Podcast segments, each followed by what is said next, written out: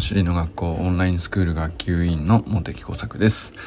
普段は国立研究開発法人海洋研究開発機構の気象学者として研究論文を書いたり本を書いたり DMM オンラインサロン茂木工作美空研究所の運営をしたりしております。さて今日はですね、えー、好きの正体について考えてみたいなと思います。これなんでかっていうと昨日あの先天的な資質と後天的な能力っていうまあ才能にも2種類あるよねということで整理をしてみたんですけど先天的な資質っていうところで知らぬ間に好んじゃってるっていう、まあ、好きになっちゃってると、まあ、そうすると知らぬ間に得意になっちゃってるっていうこの何て言うか最強の能力向上プロセスがあるよねと。まあそれに小さい頃から先天的にというかでもある時期からスタートしてることは間違いなくてそれを結局天才的な才能と周りの人は呼びやすいと。いう話をしたんですけどでまあ一方でその後天的能力っていうのはまず最初ね知らないからできないっていうところからスタートする。でもできたらいいなっていう能力があるんですよね。でそこからスタートして知っているっていう状態にまずなったらあのできてないけど取り組んでる状態があってで知っていることができるようになっていくっていうこの順番になるんですけどこれの、まあ、差が後天的能力と先天的資質の違いだと。でここで一番大きいところがですねその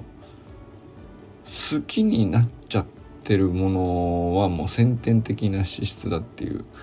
話なんですけどいや一番の差はここなんですよね。知らない間に好きになっちゃってるっていう。これはもう何て言うか目的があの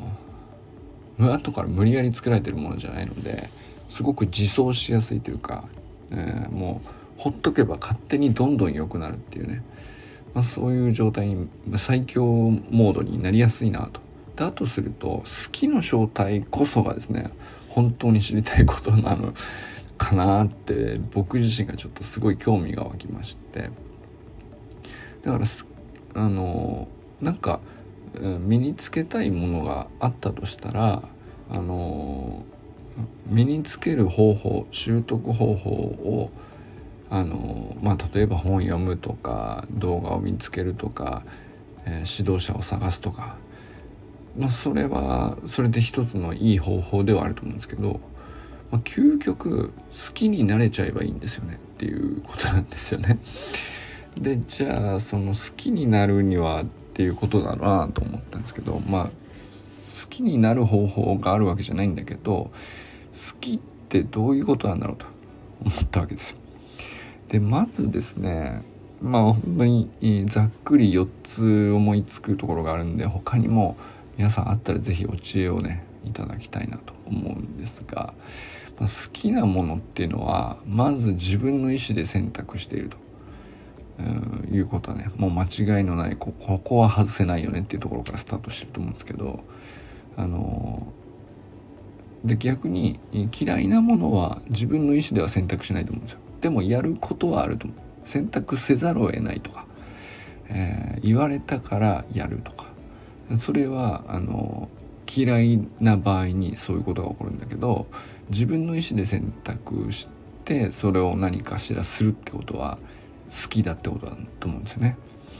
でなおかつ、まあ、好きと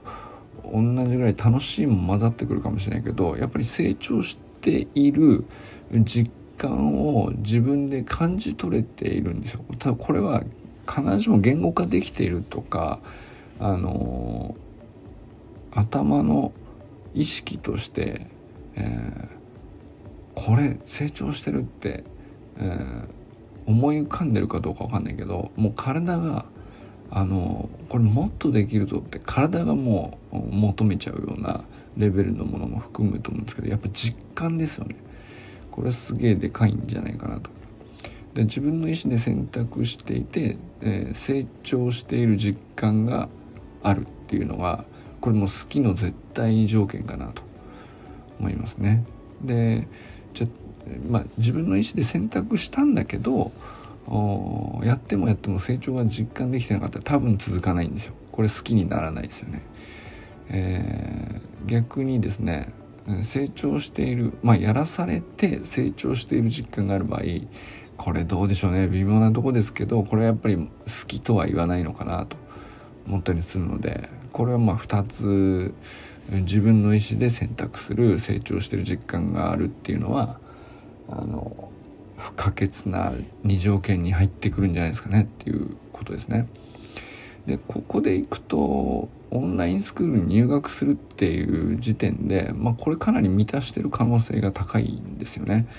あの自分の意思で選択しているっていうところは、まあ、あのわざわざお金払って入学してくるわけなんでこれは間違いないと思うんですよ。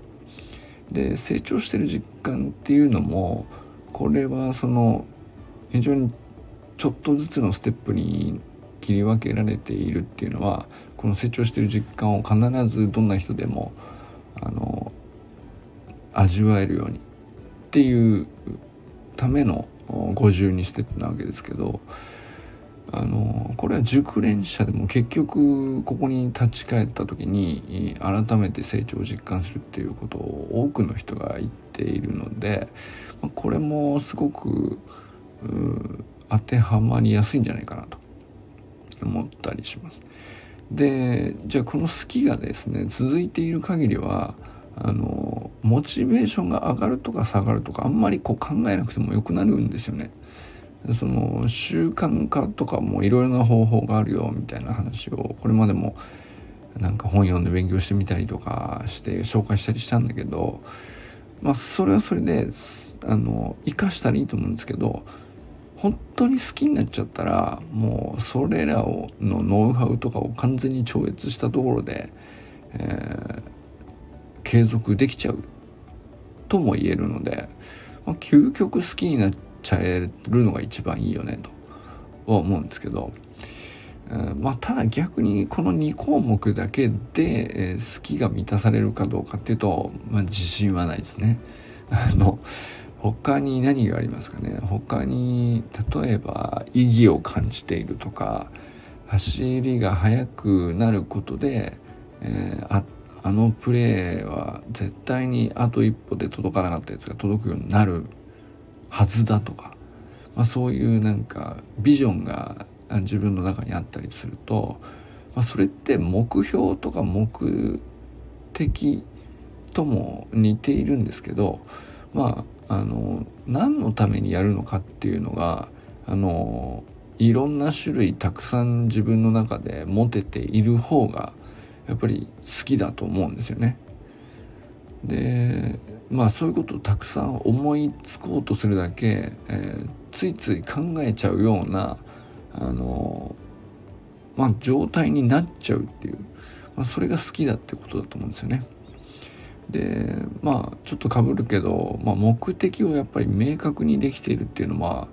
あ結局好きなんでしょうねっていうねこれは何だろうなまあスポーツに限らず勉強でも仕事でもあのなんだろうな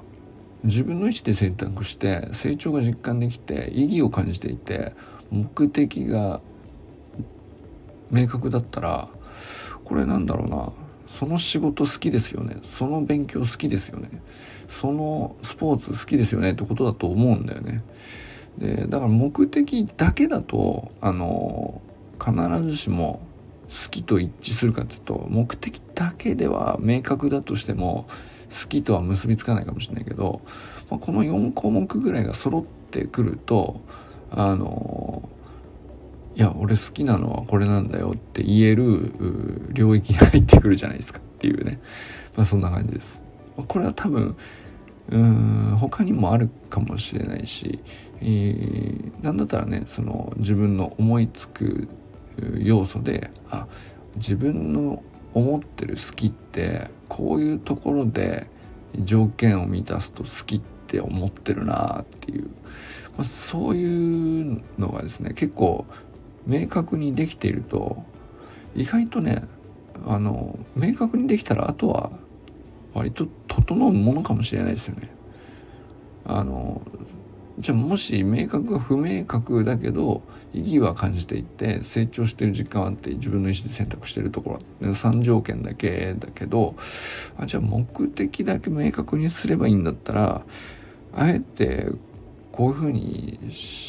あの理由ちゃんと考えてこれっていうことにとりあえずの目的を据えてみやってみるかと。で目的って別になんだろうな例えばあのよりやっていくうちに変えてもいいことだと思うし自由だと思うんですよね。で意義もそうですよね。なんかあの取り組んで、えー、例えばより速くなっていってトップスピードを身につけたところでスタートダッシュに取り掛かり始めた後にで別な意義が見えてきたりとかっていうこともあると思うんですよだからこれって中身はちょっとずつ変わってもいいと思うんですよね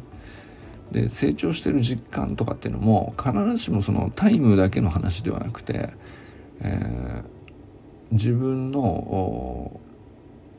まあメンタル的なところが安定するとかだって成長でしょうし、えー体に対する理解が深まったとかでも成長でしょうしそうですね。あのまあそれこそね健康になって風邪ひかなくなったらって 成長ですよ。そういうのもあのなんかその言葉を解きほぐしてってじっくり見つめ直すと意外と好きってさすげえシンプルな言葉でいくらでもみんなこう普段の日常使いするような言葉ですけどどういうふうにその好きっていう言葉の中身を詰め直すかあのそこに何をどの要素を自分があの詰めていてスプリントにおいてもその好きを満たせるようにしていくとですね、まあ、スピンスプリントでもスポーツで全般でも何でもいいんですけど満たせるようにするにはって考えると意外と勝手に満たされていくっていう、まあ、そのモードになっちゃうと知らぬ間に好き好んでやっちゃってるっていうモードになるんで習慣化とかっていうのが完全に超越されたところでこうどんどん上手くなっていくっていうあの最強モードにねうまく入れる可能性が出てくるじゃないですか。ということで、えー皆さんのスキーについて教えてください。はい。ということで今日はね、スキーの正体について考えてみました。ということでこれからも最高のスプリントライフを楽しんでいきましょう。バモス